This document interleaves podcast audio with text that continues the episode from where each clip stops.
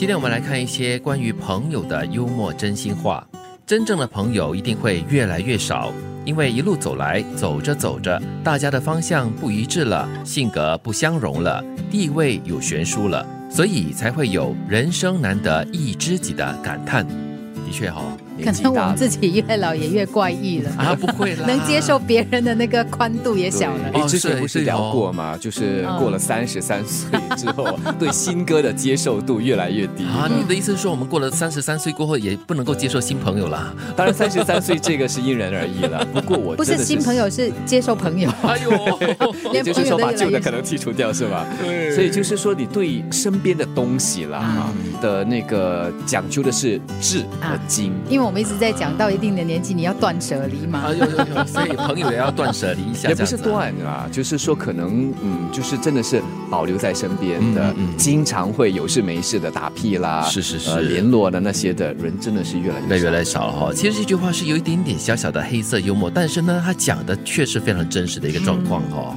对，嗯，我们的性格啦、方向啦，各方面都已经可能越来越不同了哈。每个人的追求可能也不一样，生活也会有所改变你的生活面貌不一样，你的这个生活还有心理上的诉求也不一样了。有的时候你就会发现，哎，真的是话不投机。哎，对他这里还提到了一点，就是地位有悬殊了，嗯就是可能各自的发展都不太一样了，大家去的一个境界也不太一样了、哦。对，所以有时碰到这样的情况，就是我们说话不投机三句多嘛，嗯因为人生方向、地位啊那个特别是社会地位，你接触的人也不一样了，所以很难有共同的话题。所以其实现在如果还有几个是所谓的千年老友的话呢，是真的是非常感恩的一件事。要抱住不放，啊，对，你不可以跟我断舍离啊，OK？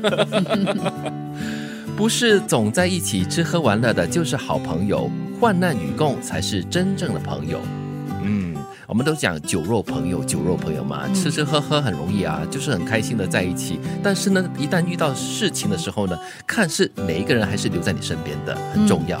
对，但是其实我觉得它是双向的啦。嗯有有的时候你会发现你，可能你陪某些人患难之后呢，就是他也未必会记得你，你也未必会记得他，这就是过桥抽板。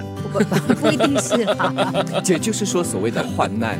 也没有那么一回事，嗯。就是啊大家在这个阶段刚好就是一起度过了一件事情，嗯。一起来解决一件事情，啊，不至于什么生死啦，好一种革命情愫有。不过我们经历过那个官病之后啊哎，可能有一些团队啊，可能在最艰难的时候，真的是洒血洒泪的那个过程，他们可能就成为一辈子的知交了。是一起共嗯同度过嘛。对。哦朋友跟见面多少无关，跟有钱没钱无关，可是跟是否善良、是否真诚、是否厚道绝对有关。哎，善良很重要，真诚很重要，厚道也是很重要。对，你可以天天见面，但是呢，就是少了那个真诚。还有少了那个善良的话呢，这个就不是善类了，你就不要跟这种所谓的恶人哈、相处太久，不然他们也受影响。但是如果这个朋友你重视的话，你珍惜，你觉得说想进一步发展的话，又或者是老朋友了，你想联系的话，这个见面的多寡有时也会受影响的，因为现代的人嘛，感情越来越疏离，很脆弱的，是。少见面、少互动交流的话，还真的会慢慢距离拉远。亲人也是一样。对，嗯尽量还是要争取时间来就是互动一下啦，对，联系一下哦。没事就发一个简嗯讯，有事没事。对，就是这样说，哎，我还在哦，哎，我还记得你哦对对对那这最后一句呢，就是要提醒所有的朋友啦，不要在乎失去了谁，要去珍惜剩下的是谁。当然，你不可能说就是完全不在乎，或者是不会感觉心痛。如果你嗯当失去了一些朋友的时候，对或者是跟一些朋友渐行渐远，总是会有一点遗憾的。那你回头想想，哎呀，为什么会这样啊？可 可能你找不到答案。当年我们这么要好哦、小小遗憾啊，为什么现在可以背对背的走着呢？可以安慰自己的就是，至少不是陌路人，嗯啊，碰到面还是打个招呼问候一下，嗯那也不错了。不过最重要就是要提醒自己啦，要珍惜剩下的那个在你身边的人。真正的朋友一定会越来越少，因为一路走来，走着走着，大家的方向不一致了，性格不相容了，地位有悬殊了，所以才会有人生难得一知己的感叹。